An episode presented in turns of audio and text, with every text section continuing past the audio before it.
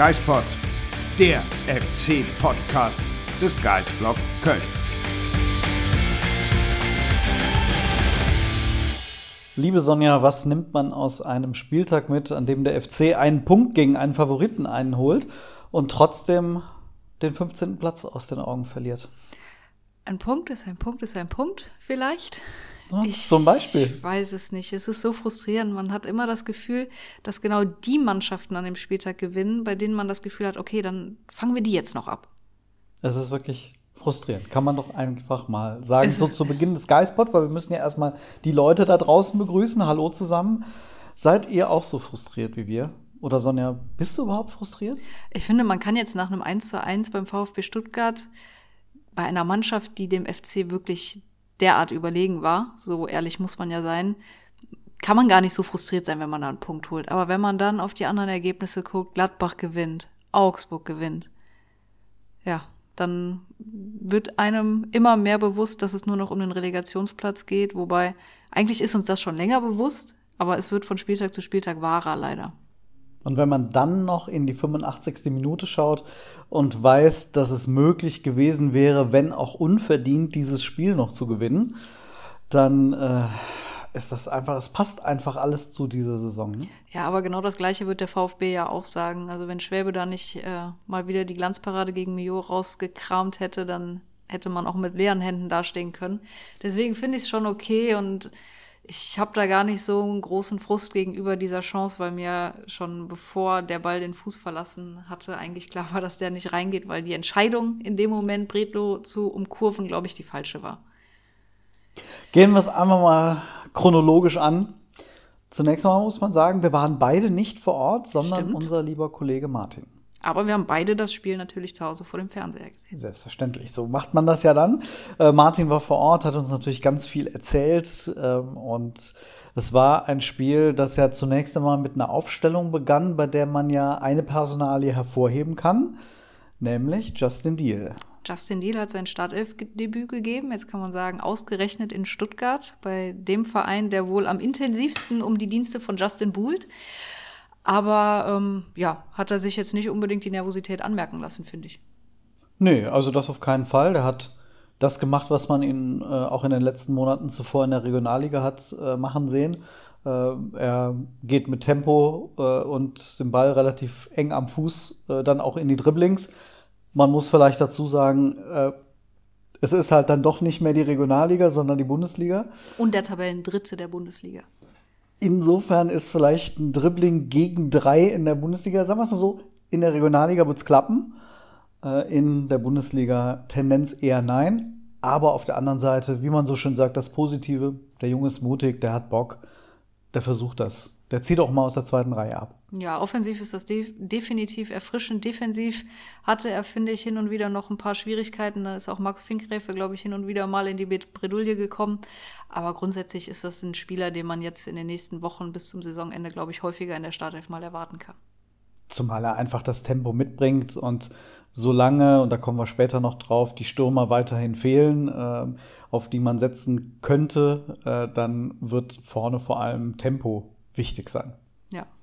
Und was mir jetzt erstmal so bewusst geworden ist, als ich über die kompletten sieben Spiele von Timo Schulz nachgedacht habe, das hat jetzt nichts mehr mit Justin Deal zu tun, das ist ein anderes Thema, aber der FC hat nur gegen Borussia Dortmund mehr als ein Gegentor kassiert unter Schulz.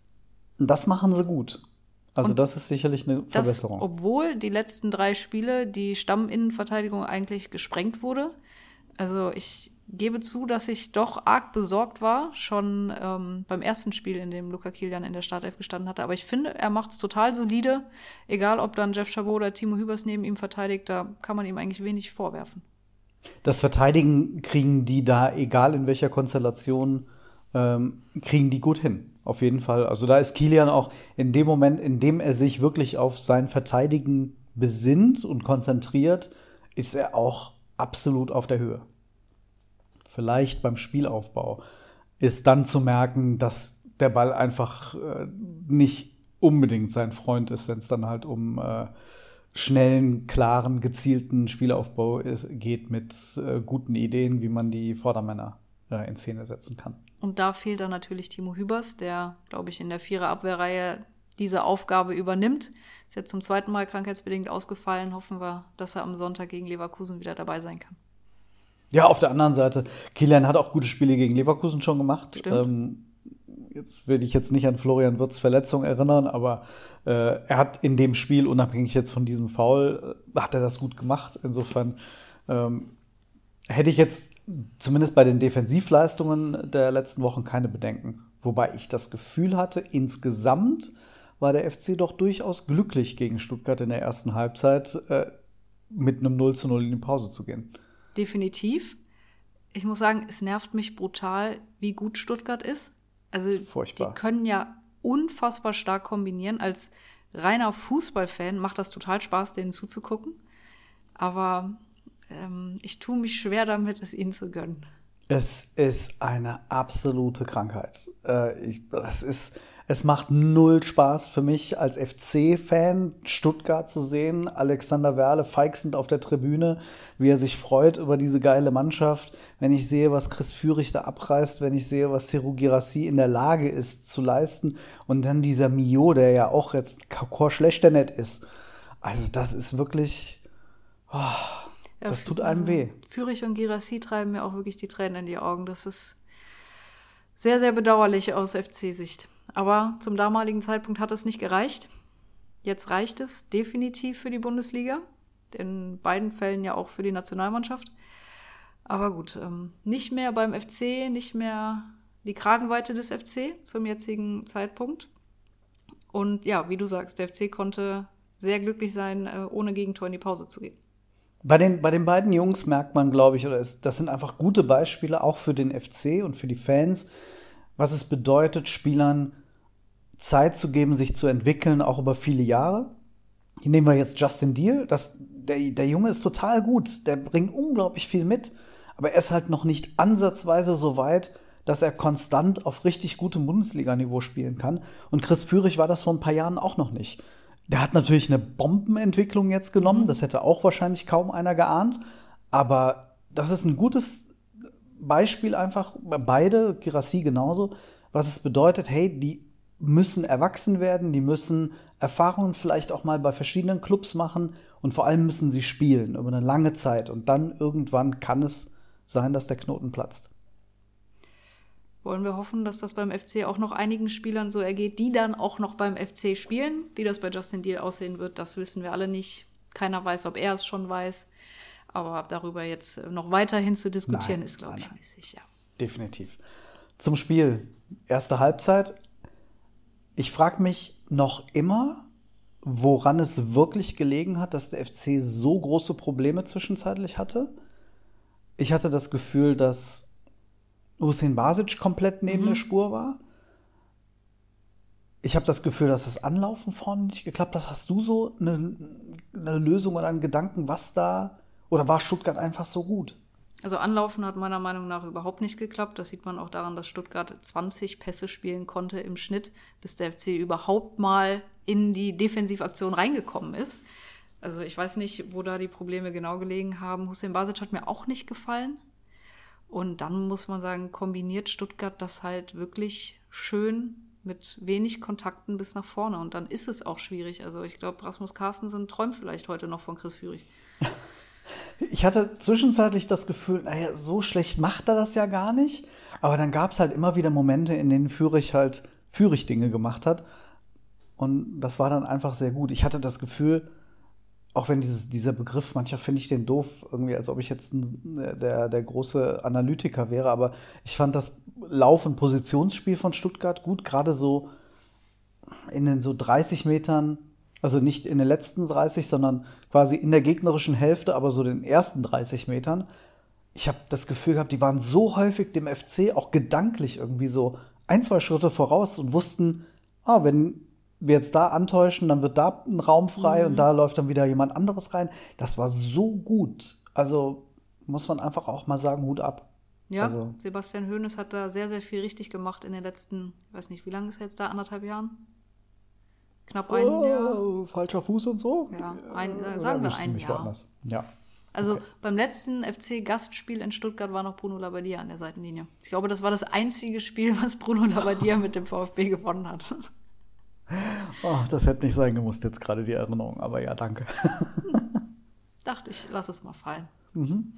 Gut, dann zweite Halbzeit war einer dieser Spielzüge, äh, die wir gefürchtet haben, die dann zum Torerfolg geführt haben.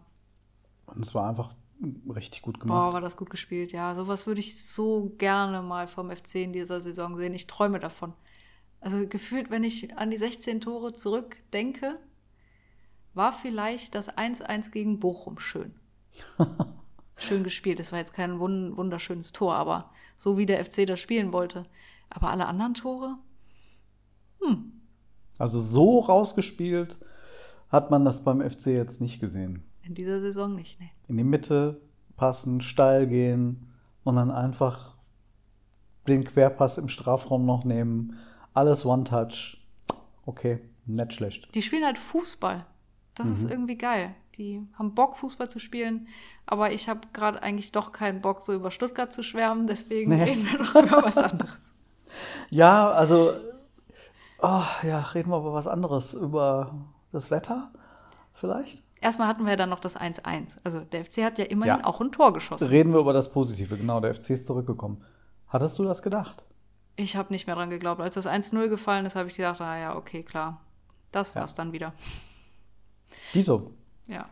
Aber Erik Martel hat, es, hat uns eines Besseren belehrt. Kann man eigentlich noch sagen, dass das in Folge einer Ecke war oder ist dafür schon zu viel danach wieder passiert gewesen? Zumindest waren sie noch da vorne. Ja. Äh, Chabot war ja auch noch vorne mittendrin. Ja. Äh, also insofern kann man zumindest sagen, es war ja im weiteren Sinne die Folge einer Ecke oder eines Standards, ja. Und schön war eigentlich auch, dass sich die meisten FC-Spieler weniger mit Martel gefreut haben als mit meiner, glaube ich. Das war komisch. Äh, Martel ist ganz alleine irgendwie dann wieder zurückgelaufen Ja. mit dem Ball in der Hand und alle standen jubelnd vor Linden Meiner. Ja, aber war auch eine gute Flanke. Hat er Ja. gut gesehen, wenn sie denn so gewollt war. Aber ich sage jetzt, das war genauso gewollt. Und es waren halt drei FC-Spieler rund um den Fünfer versammelt. Und dann kann es halt mal sein, dass da eine Kugel runterfällt und dann kann halt das Ding mal reingehen. Das war an, in ein paar Situationen schon wieder so, dass du dachtest, wer will denn jetzt im Strafraum ein Tor schießen? Da ist halt keiner. Ja. Und da war dann halt mal ein Moment, da sind die vorne geblieben. Da musste sich Stuttgart dann halt auch kümmern. Ich glaube, Wagnoman war das, der dann nicht wusste, zu wem er gehen sollte.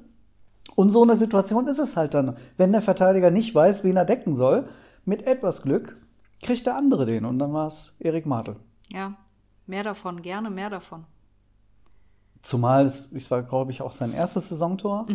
Und genau das brauchst du jetzt halt. Du So brauchst, viele Torschützen gab es ja noch nicht in Stimmt. dieser Saison.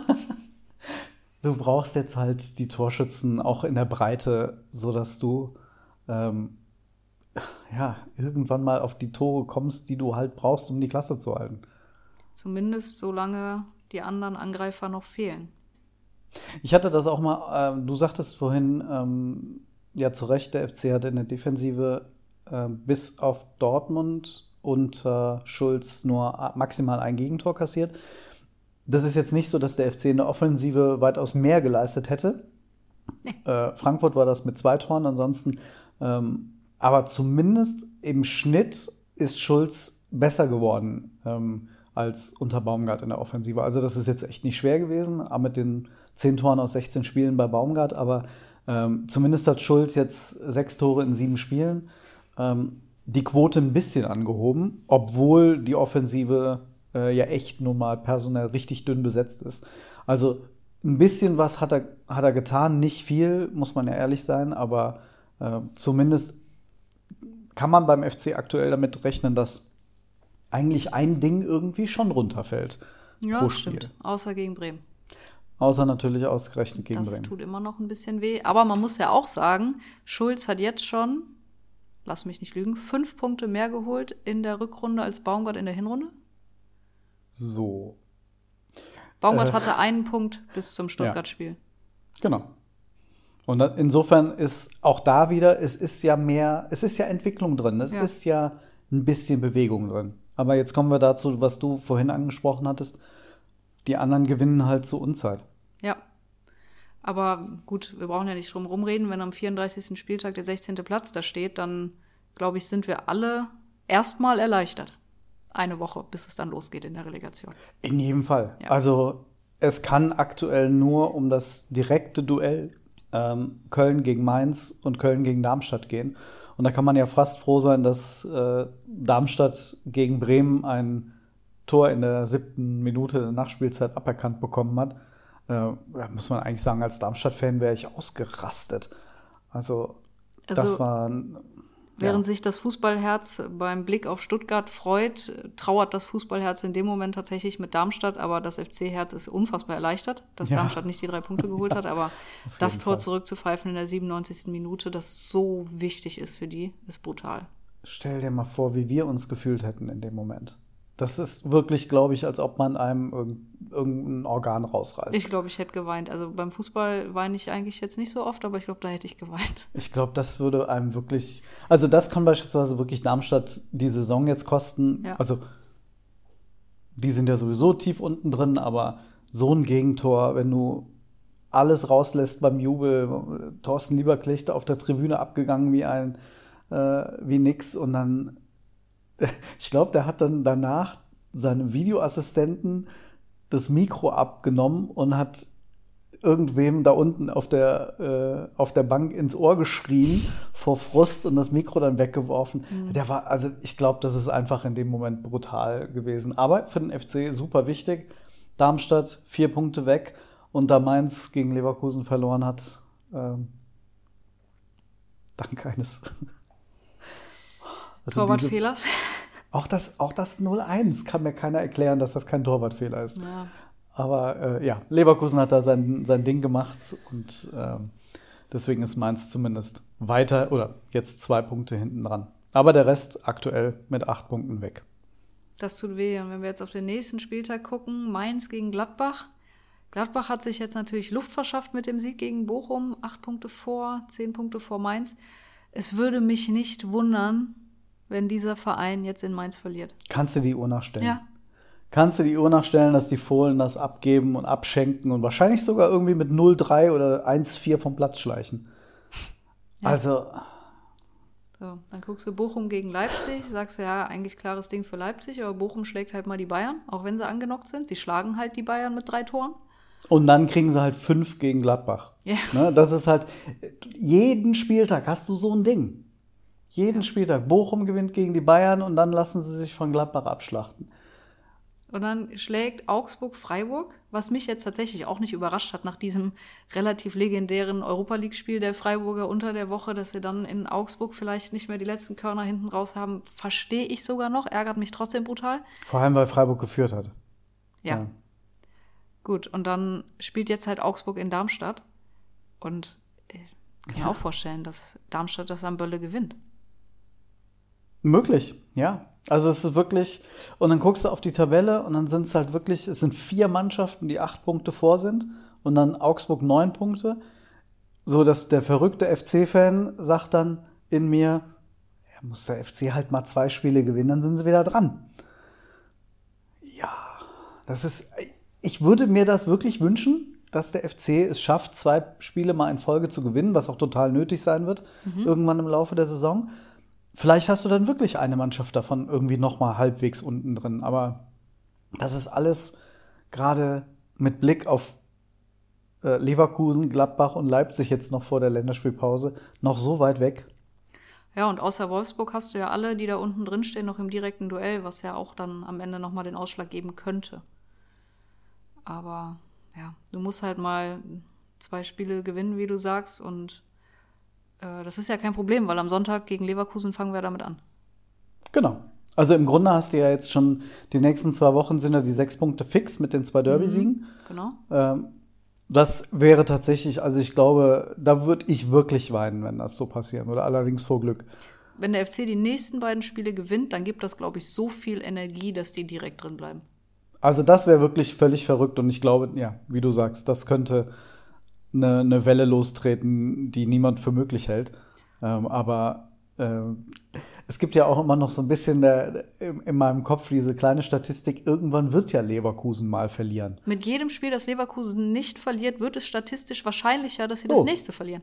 Genau. Und deswegen sage ich, warum soll es nicht, wenn Bochum gegen die Bayern gewinnt, Warum soll es nicht möglich sein, dass der 1. FC Köln gegen Leverkusen gewinnt? Also, es ist, es ist alles verrückt, aber es muss doch irgendwann mal möglich sein. Willkommen beim Schönreden mit dem Geistblock. Richtig. Aber dafür liebt ihr uns ja auch. Oder hasst ihr uns? Oder, oder es ist eine Hassliebe oder wie auch immer. Aber manchmal äh, erwischen wir uns ja selbst dabei, dass wir uns das schönreden glaube ich, oder? Total. Vielleicht ergeht es dann aber auch einfach mal anderen Mannschaften so, wie dem FC jede Woche, dass sie dann sagen, wie zur Hölle kann es sein, dass der FC jetzt gegen Leverkusen gewinnt? Wie genau. schön wäre das? Also der, der Heimsieg gegen Frankfurt, der war jetzt auch nicht, den hat man jetzt auch nicht sofort kommen sehen, aber Frankfurt war halt lausig vorher. Insofern äh, war das schon jetzt nicht völlig überraschend, aber Leverkusen hat halt in dieser Saison noch kein Spiel verloren. Insofern, das wäre tatsächlich mal so ein Ding, bei dem man sagen könnte, lieber 1. FC Köln, es gäbe, es hätte, es hat schon weniger gute Zeitpunkte gegeben äh, für einen Derby-Sieg. Insofern, ähm, das, das wäre schon richtig. sehr süß.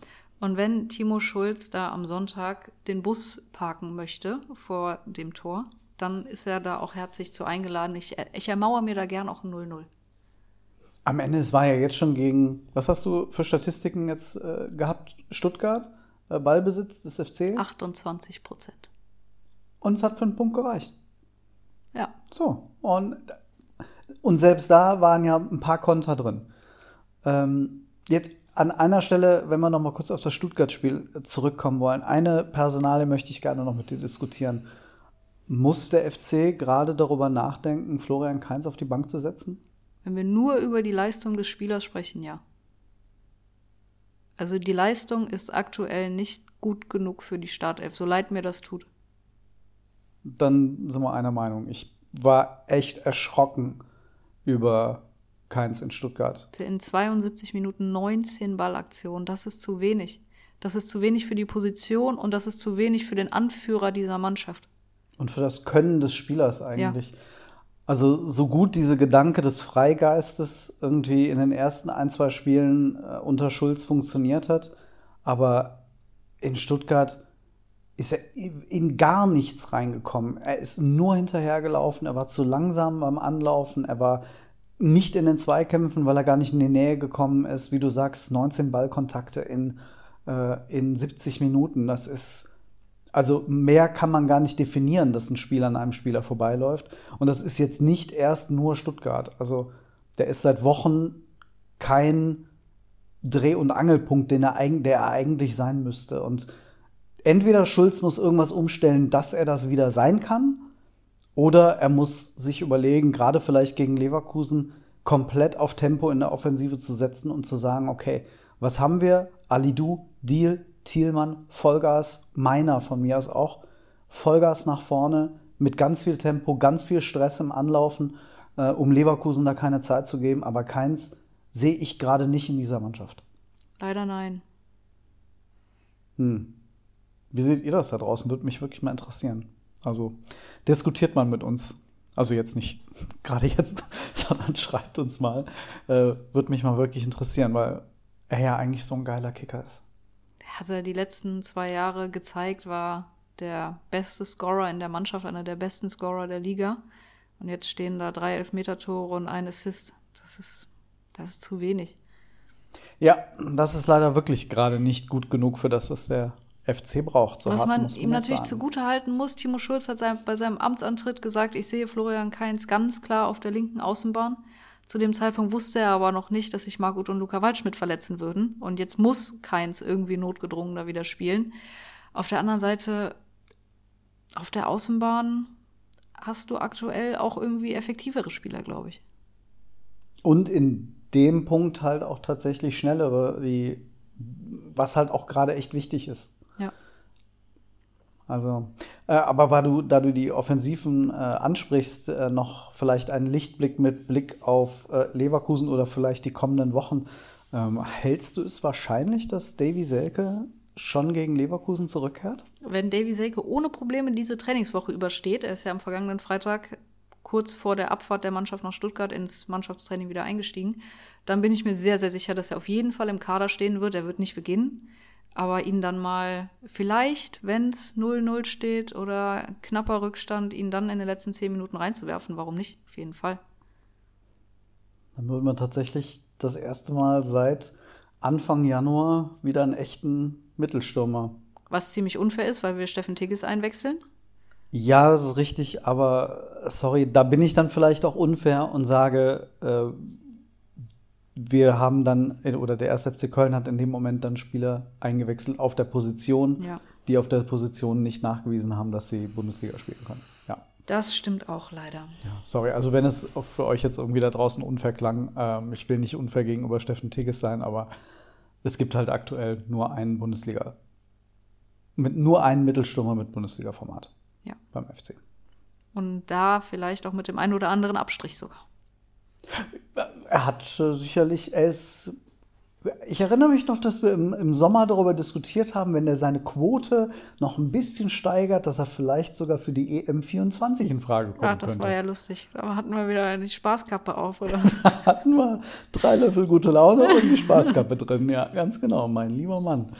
Ähm, ja, aber nichts könnte dem FC äh, Besseres passieren, als dass Davy Selke zumindest Ja. noch vor der Länderspielpause zurückkehrt. Und dann vielleicht sogar ja in Gladbach schon wieder halbwegs in Richtung ähm, Startelf in Frage käme. Das Ja. wäre wertvoll. Auf jeden Fall. Es ist jetzt definitiv nicht so, dass Davy Selke in der Hinrunde der Heilsbringer war. Nein? Aber fünf Tore, so viele hat kein anderer erzielt. Das darf nicht vergessen werden. Und dann hat Timo Schulz auf jeden Fall eine andere äh, Option noch. Und Ja. die braucht der FC jetzt gerade. Und ähm, wenn auch vielleicht jetzt nicht sofort gegen Leverkusen, aber Davy Selke kann Derby, Derbys entscheiden, das wissen wir. Kann auch gegen Leverkusen treffen, das wissen wir auch. So. Und insofern sehe ich ihn sehr gerne äh, zurück in der Mannschaft. Ja, Ja, definitiv. das auf jeden Fall. Und dann hoffentlich Luca Waldschmidt und Marc Uth nach der Länderspielpause. Oh, das wäre total wichtig. Und dann wissen wir ja sowieso, kommt die Quantstein. Ja. Bis dahin bleibt es spannend. Was glaubst du gegen Leverkusen? Wird es dieses ermaute 0-0 oder?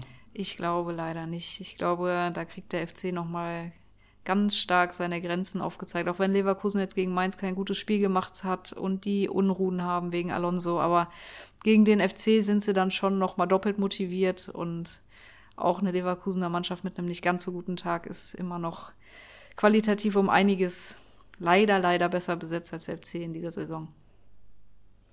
Ja, ich ähm, werde zumindest in den nächsten Tagen noch diesen Wunsch aufrechterhalten in meinem Kopf, dass das irgendwie gut geht. Und sei es auch, wie du sagst, äh, 0-0 oder ein 2-2, äh, zwei- Tore erzielen. hm, hm, hm. Aber vielleicht auch eine 1-1, wie jetzt in Stuttgart. Ich fand deswegen alleine diesen Punkt in Stuttgart so wichtig, dass der FC gesehen hat, gegen Leverkusen, aber auch dann zwei Wochen später gegen Leipzig, du kannst gegen auch solche Mannschaften was holen. Und wenn du das im Kopf behältst und selbst nach einem 0-1 sagst, hey, wir haben auch in Stuttgart 0-1 zurückgelegen und wir haben das Ding irgendwie noch gemacht, äh, lass uns weiterhin beispielsweise bei Standards was riskieren. Wieso nicht? Wieso Und, nicht? Äh, ich bin echt gespannt, wie Schulz aufstellt. Ich bin echt gespannt, was der gegen Leverkusen macht. Irgendwie habe ich das Gefühl, wir werden eine andere Elf sehen. Eine deutlich andere Elf als das, was wir jetzt in Stuttgart gesehen haben. Ich bin gespannt. Mal gucken. Wir werden sehen. Und dann am Montag wieder darüber sprechen. Auf jeden Fall. Euch eine sehr schöne Woche. Und äh, ach so, einen kleinen Hinweis vielleicht noch. Es gibt einige Leute, die sich gewundert haben, dass wir diese Woche über Steffen Baumgart berichtet haben. Sonja, einmal musste das jetzt noch mal sein, oder? Ich finde schon, und das hatte ja durchaus auch Relevanz. Ich meine, Steffen Baumgart ist jetzt nicht seit drei Jahren nicht mehr FC-Trainer, sondern gerade mal seit acht Wochen. Und jetzt hat er den neuen Verein und da wurde ja schon vorher drüber geschrieben und von daher zumindest die Amtsübernahme und das erste Spiel und seine ersten Worte bei seinem neuen Club konnte man schon drüber berichten. Also da gehe ich mit dir. Und ich finde, wir haben ja letztens auch noch mal über Markus Gisdol gesprochen. Der ist jetzt auch schon länger nicht mehr Trainer hier. Insofern auch ehemalige Spieler und Trainer finden beim Geistblock statt. Das gehört nun mal einfach zu uns, äh, zu dem, was wir Natürlich. machen. Insofern, äh, wenn euch das in dem Moment vielleicht etwas zu viel Baumgart war da draußen, Leute, es wird weniger Baumgart in den nächsten Wochen. Es wird mehr FC, es wird mehr Siege vom FC zu besprechen geben. Insofern kann Steffen Baumgart in Hamburg sich auf den Kopf stellen, mit Beine wackeln ähm, und seine Schiebermütze tragen. Wir werden äh, nur ein halbes Auge vielleicht immer mal wieder nach Hamburg werfen. Also, Genau, wir weil werden wir- nicht zum Baumgart-Block. Wir haben ja auch noch Wichtigeres zu tun und das heißt direkte Rettung 1. FC Köln. So, und mit den Worten eine schöne Woche euch und bis nächste Woche. Bis dann.